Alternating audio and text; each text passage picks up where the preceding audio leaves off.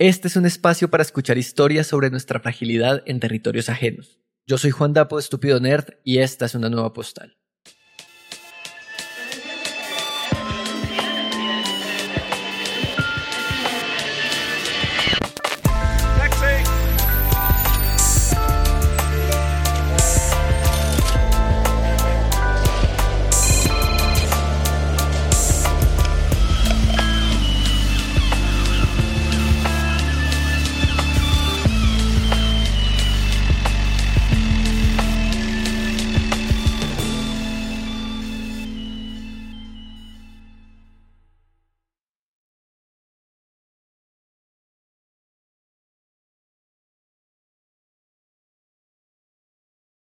En un abarrotado tren hay un joven durmiendo en el maletero sobre las cabezas de quienes van a bordo. Lleva varios días sin comer y sus rodillas están cansadas tras kilómetros de caminata sin parar. Esta es la historia de Juan José, un joven que recorriendo los picos más altos del mundo se enfrentó a sus prejuicios y rencores, y en el camino los dejó en la montaña.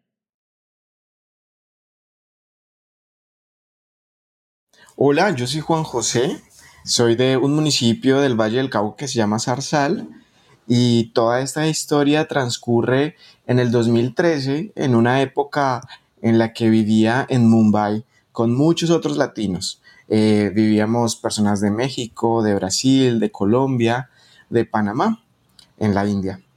Eh, en uno de los viajes que hicimos estando durante este tiempo en India, eh, nos fuimos a Nepal, dos amigas y yo. Viajamos Lilín de Panamá, Caro Rincón de Ibagué y yo. Durante el tiempo que estuve en India, siempre había viajado con amigos y algo que quería hacer desde muy joven era viajar solo. Y siempre me gusta, mm, más que viajar a las ciudades grandes, es eh, viajar a, a ver paisajes, a hacer caminatas. Juan José se encaminó a Nepal con sus dos amigas, aunque esperaba el momento para recorrer en soledad algún destino del país.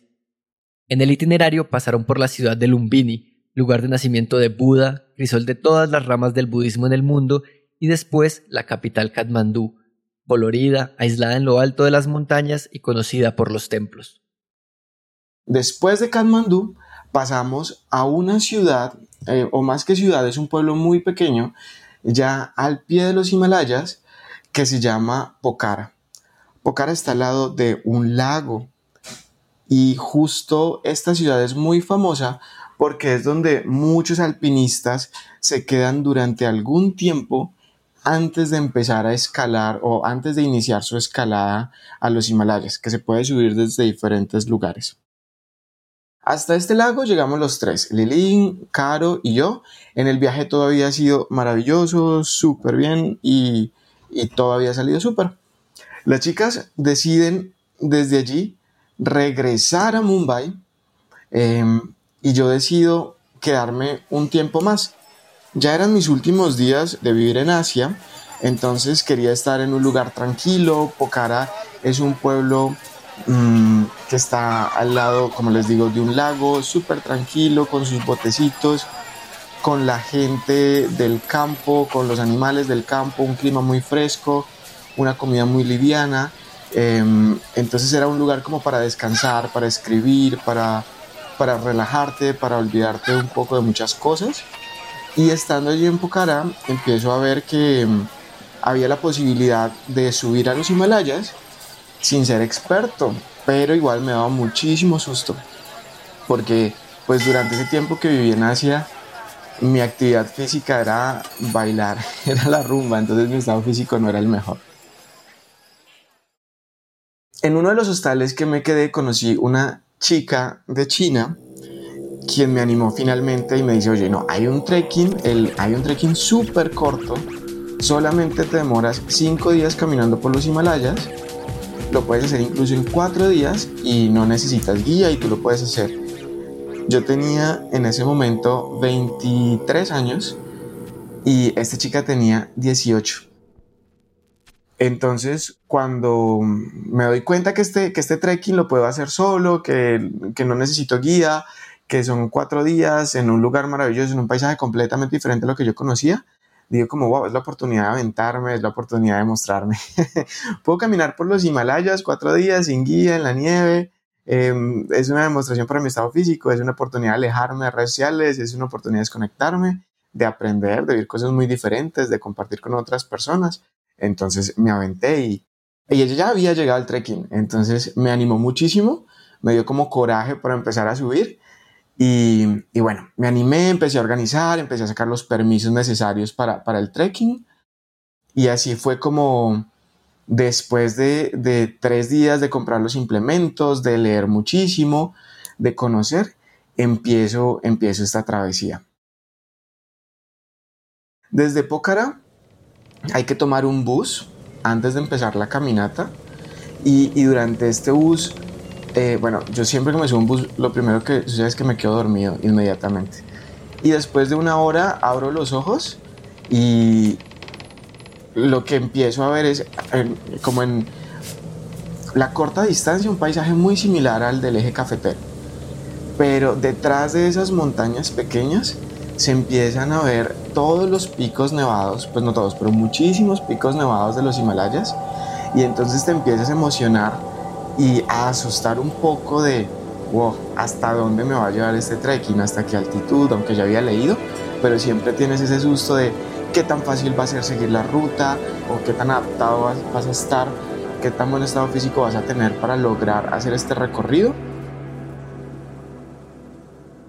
Allí en ese punto donde el bus nos deja, que es como el punto de partida, todavía hay muchas comodidades. Entonces lo que me llevo, que no se me olvida, son unos croissants de chocolate, están calientitos para el camino, no duraron mucho. Pero cuando, cuando empieces a caminar, em, lo primero que encuentras son muchas escaleras, riscos a lado y lado, mm, algunos caseríos con asianos sentados en las puertas de sus casas, muchas terrazas de cultivo de arroz inundadas, Em, los animales ya, por ejemplo, los caballos son peluditos, los caballos vienen bajando de lo que se llama el valle de, los Mustang, eh, los perritos son súper peludos, hay muchísimas mulas y en ese momento que vas caminando ves muchos turistas de muchos lugares, latinos, asiáticos, europeos, em, y es un poco una mezcla de idiomas y la conversación con todos en esta etapa es, es muy parecida. Más de dónde eres, cuántos días vas a caminar y con uno y con otro la caminata es muy similar.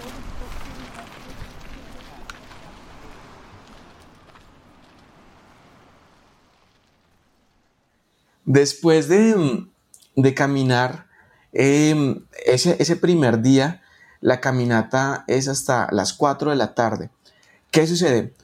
Cuando, o, mejor dicho, se recomienda que todos los caminantes caminen solo hasta las 4 de la tarde porque en caso que llueva, pues las condiciones se ponen muy difíciles. Entonces, tú empiezas la subida y siempre donde te agarran las 4 de la tarde, hay como unos, unos puntos eh, donde tú puedes hospedarte, como unos hostales, unas cabañitas muy pequeñas en el camino. La idea es que calcules muy bien y que salgas muy temprano todos los días tipo 7 de la mañana para que cuando termines a las 4 de la tarde hayas llegado a alguno de estos puntos. Debes llevar un, buen ritmo, una buena velocidad y en el camino pues vas a encontrar eh, lugares para comprar pues alimentos. El primer día llegué eh, muy cansado después de todas estas horas de caminata. Eh, comí delicioso, ya estaba haciendo muchísimo frío y te reciben con no hay que hacer reserva ni nada, sino que tú llegas a, al hostal y preguntas, oye, ¿me puedo quedar acá? ¿Tienes alojamiento? ¿Cuánto vale? Listo, te quedas allí, te acomodan en, en, una habitación de la cabañita, la comida caliente, humeante, eh, en ese frío es, es, es, muy especial. Y pues llegar a, a, la casa a las 4 de la tarde, sin energía eléctrica, eh, a las 5 o 6 ya no tienes nada que hacer. Y pues yo en ese momento me acostaba a la 1 de la mañana. Entonces es como, bueno, ¿qué hago con estas seis horas, siete horas de actividad mental que me quedan?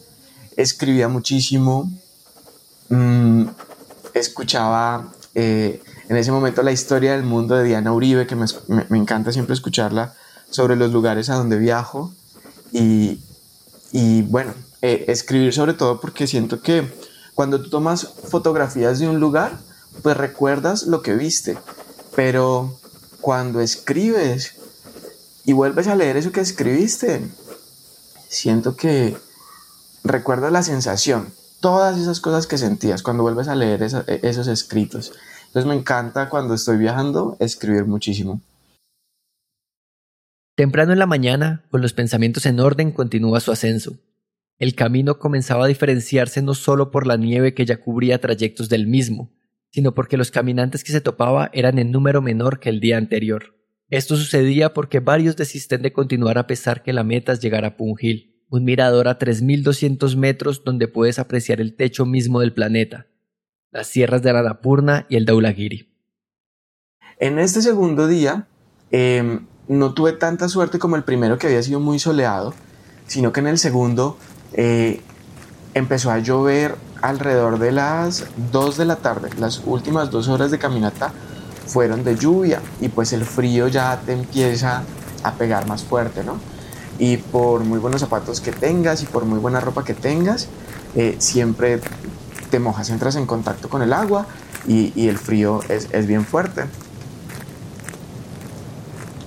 En ese momento, eh, entonces logro seguir caminando, o sea, decía, tengo que llegar hasta Pungil porque la meta de este recorrido es quedar muy cerca para poder ver los Anapurnas, el Anapurna Ranch, que es esta serie de, montañas, como esta, esta meseta de montañas, que es eh, la meta pues, de, quienes hacen este trekking. Em, y cuando llego a esta cabaña era de madera pero hasta la mitad, ¿no? De la mitad para arriba es puro vidrio, entonces tienes vista de 360 grados, pero como estaba lloviendo tanto y había tanta nubosidad, pues tú no veías más de un metro. Mm, y adentro estaba delicioso porque estaba calientito, con la chimenea, había otros grupos de personas que habían llegado hasta, hasta esta cabaña, todos estaban comiendo tranquilos, descansando, haciéndose masajes en los pies, a la gente ya le empezaba dos días de caminatas de tantas horas, pues a muchas personas ya, ya, les empieza a pegar duro. Em, y en ese momento empiezo a escribir y, a ver lo bonito de la escena. Eh, esa cabaña era una cabaña familiar. También estaba la familia, era la esposa, el esposo, sus tres niños estaban comiendo en, en una de las esquinas de, de esta cabañita y, y se me acerca la señora y me dice, que mi nombre es Brahma Chetri y que es... Y entonces quedo sorprendido, ¿cómo que Brahma Chetri? Me dice, sí, es que tú eres de la tribu. Y yo, no, yo soy colombiano, soy bayuno. No, tú eres de la tribu, te parece, tu cara es de la tribu. Y me pone ese nombre. Y en el momento que esta señora me dice esto, eh, para de llover eh, y empieza a despejarse, se empieza a ir toda la nubosidad y como les decía que la cabaña está rodeada 360 por vidrio, entonces tú empiezas a ver los picos nevados alrededor de la cabaña, pero como que los puedes agarrar con las manos, por supuesto que están a kilómetros.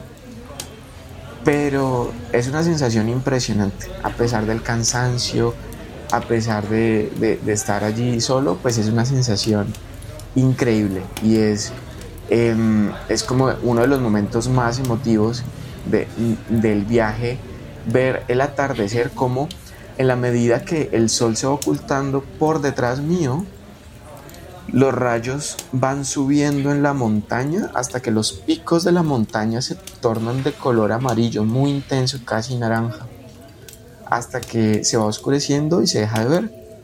Y quedamos solo con la luz de las velas y la luz de las chimeneas y todos quedamos en silencio en ese momento es como un momento mágico para todos, o sea, no es solamente para mí por mi emocionalidad y, todo lo que estaba viviendo allí, sino todos los otros grupos de personas se quedan en silencio, nadie comenta, nadie toma fotos, eh, nadie dice nada, todo el mundo se queda en silencio ante la majestuosidad del momento.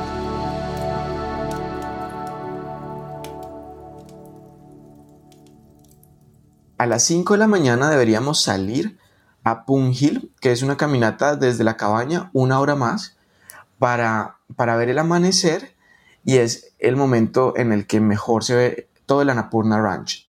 A este punto les cuento que el clima no nos había favorecido, volvió a llover en la noche anterior, entonces amaneció muy nublado, no se vieron todos los picos que queríamos ver, pero con la experiencia que habíamos vivido la noche anterior era suficiente. Tras la jornada del día, Juan José regresa al hostal, pero se encuentra con una no grata noticia que hace que su experiencia cambie, no solo en la planeación, sino también en su disposición anímica y física. En esta última caminata de una hora hasta Pungil, solo había llevado mi canguro, no era necesario llevar nada más, yo había dejado mi equipaje en, el hostal, pues como en, la cabañita que les conté donde pasamos la noche. Eh, regreso al hostal, desayunamos, voy a pagar y cuando voy a pagar me doy cuenta que no tengo mi dinero.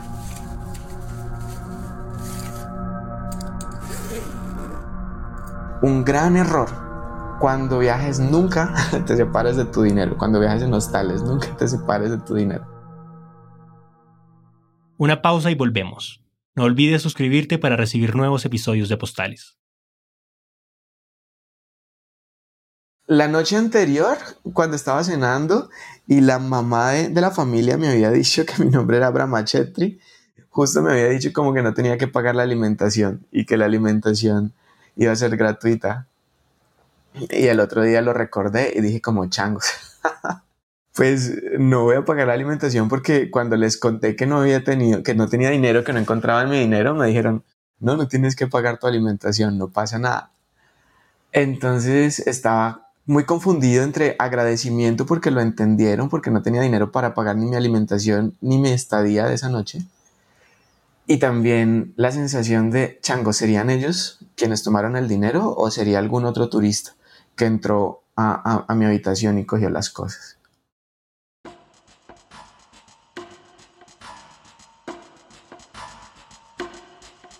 Eran dos días para bajar y como cada noche donde tú te vas alojando debes ir pagando tu alimentación y tu comida, pues a mí ya no me quedaba dinero para quedarme una noche más y para comer una noche más. Entonces alrededor de las 9 de la mañana yo me despido de ellos, agarro mi equipaje y me digo, tengo que hacer en un día la caminata que normalmente me tomaría dos. Eh, ya las rodillas, como no tengo, no tenía estado físico en ese momento, las rodillas me duelen muchísimo, entonces para empezar a caminar por la mañana me tomo dos acetaminofén para poder caminar más rápido. Empiezo a caminar, el día sigue muy lluvioso, llovió todo el día, el frío es muy fuerte. A las dos horas me debo tomar otros dos acetaminofén para que el dolor de las piernas pues me permita caminar y flexionar. Em, tú ves escalones, escalones, escalones y luego de tres horas de escalones eh, ves rocas. Entonces la bajada es muy inclinada, tú necesitas flexionar mucho tus rodillas.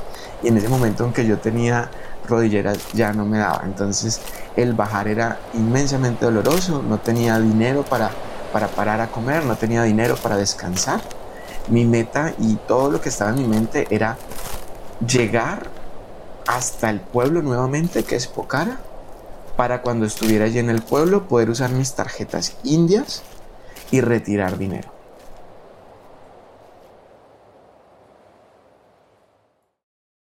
Cuando llego a, la primera carretera, eh, me demoré em, alrededor de 10 horas bajando. Lo hice muy rápido, eh, con muchísimo dolor. A veces se me salían las lágrimas del dolor, pero no había otra opción. En ese momento, como estaba lloviendo, no habían más personas en el camino. Entonces no había opción para detenerse y decir, ay, me duelen las rodillas, ay, me voy a quedar acá. No, es como, dale, hasta abajo, hasta donde llegues. Entonces al final logré llegar a una carretera, pasa, pasa un, un, jeep de montaña, muy parecidos a los jeeps que tenemos en el eje cafetero en Colombia también. Y eh, haciéndome entender por señas, le digo al señor que por favor me lleve hasta el pueblo, hasta Pócara. Y estando allí, eh, le pago.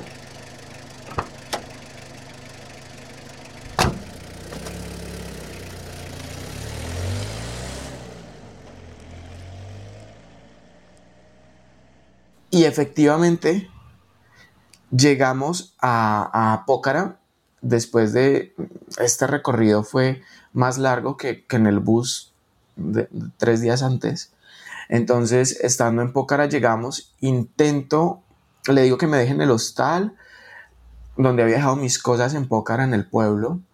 Agarro eh, mi mochila con mis tarjetas, voy a un cajero, intento retirar en Pocara y mis tarjetas están bloqueadas. Entonces no tenía dinero para pagarle al señor del, del jeep que me había transportado. Él ve mi cara de angustia y dice como, está bien, no pasa nada. Pues como, bueno, no podemos hacer nada más, ¿verdad? Y yo había, todavía guardaba, em, guardaba 500 rupias de dinero indio que tenía todavía. Em, lo que hago es pedirle ayuda a las personas del hostal para que me consigan un bus hasta la frontera con India. Ellos, las personas del hostal, me pagan ese bus y yo conservo este billete de color naranja de 500 rupias como mi tesoro más valioso. Es mi salvación para llegar a casa, o por lo menos para llegar a la frontera. Cuando em, después de, ese viaje de una noche en el bus que me habían conseguido las personas del hostal, logro llegar a la frontera con India y hay un tren eh, justo en, la terminal en la que llego.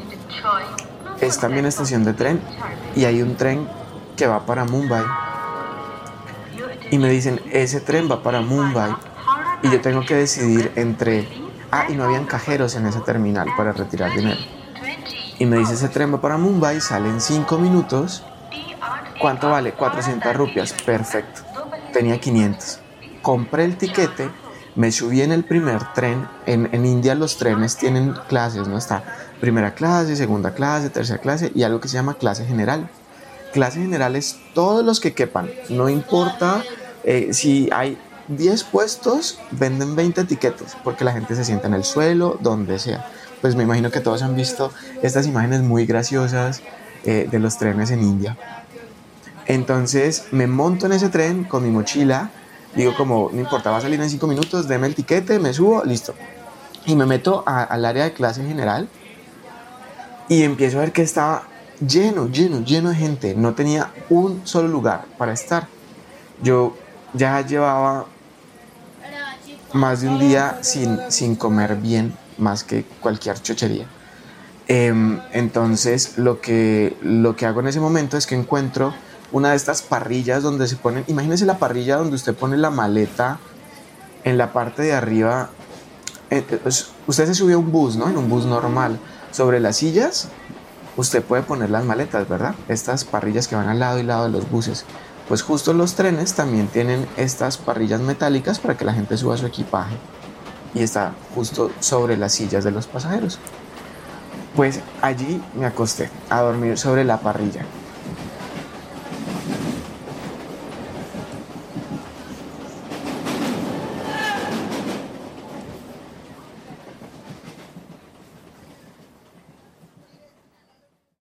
En este punto, Juan José estaba cansado y solo esperaba llegar a la India, sin embargo, este viajero no contaba con un detalle relacionado con su decisión de tomar ese tren. Cuando despierto después de unas dos o tres horas de dormir, pregunto y me eh, pregunto, listo, este es el tren para Mumbai. Eh, le pregunto al señor del tiquete que hablaba inglés, ¿cuánto se demora en llegar a Mumbai? Y me dice, este tren para en diferentes ciudades, se demora tres días. Cuando yo agarré este tren no había tiempo de tomar una decisión, de analizarlo bien, sino simplemente de, de, subirse, porque el tren iba a salir 5 minutos, 400 rupias, me alcanza, me subo, no pregunte nada más. Va para Mumbai, me sirve. Entonces, eh, en ese momento yo lo que hago, seguir durmiendo para pasar la tristeza. En el compartimento del tren donde estaba viajando, habían cinco personas musulmanas eh, que no hablaban inglés. Mucha gente de la que va a trabajar a Mumbai va a trabajar en construcción porque es de Maximus City en India, es una ciudad inmensa, hay muchísimo empleo, pero muchas son personas del campo que, que viajan también sin dinero, sin recursos. Estas personas que estaban en mi compartimento eran cinco chicos que estaban sentados en el suelo, porque ese compartimento donde yo estaba justo no tenía sillas. Eh, estaban sentados en el suelo y no tenían ni siquiera zapatos, estaban descalzos. Eh, algunos, sus pantalones estaban muy deteriorados, sus camisas rotas. Em, o sea, eran unas personas en unas condiciones muy humildes y cuando ellos se dan cuenta, cada que parábamos, ellos me decían kana. Kana en hindi significa comida. Y hacían con su mano, juntando los dedos de, de, su mano y llevándoselos a la boca, eh, kana, como, hey, para y, y, come, aquí puedes comprar comida. Pero yo no tenía dinero y en ese momento estaba como un poco bloqueado. Y ellos se dan cuenta de la situación, se dan cuenta de la situación y empiezan a ofrecerme comida y, y agua el agua que ellos cargaban no era agua potable y la comida pues definitivamente tampoco era. Imagínense que lo que llevaban son unos recipientes em, con un pescado tan condimentado para que se conserve en el tiempo. Pero ese pescado ya, ya tiene un olor a descompuesto porque ya lleva mucho tiempo sin refrigeración. Y todos comían muy poco porque tenían muy pocos recipientes para los tres días de viaje y empiezan a compartir su comida conmigo y su bebida porque se dan cuenta que, que yo no compro no porque no quiera, sino porque no tengo con qué.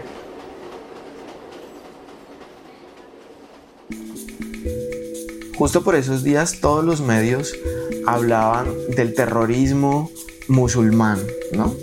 Y, y entonces eh, todos vemos eso en los medios y, y somos un poco sensibles a incluso los chistes en Colombia son de los talibanes y de los musulmanes y de las bombas y no sé qué, una cosa en la otra.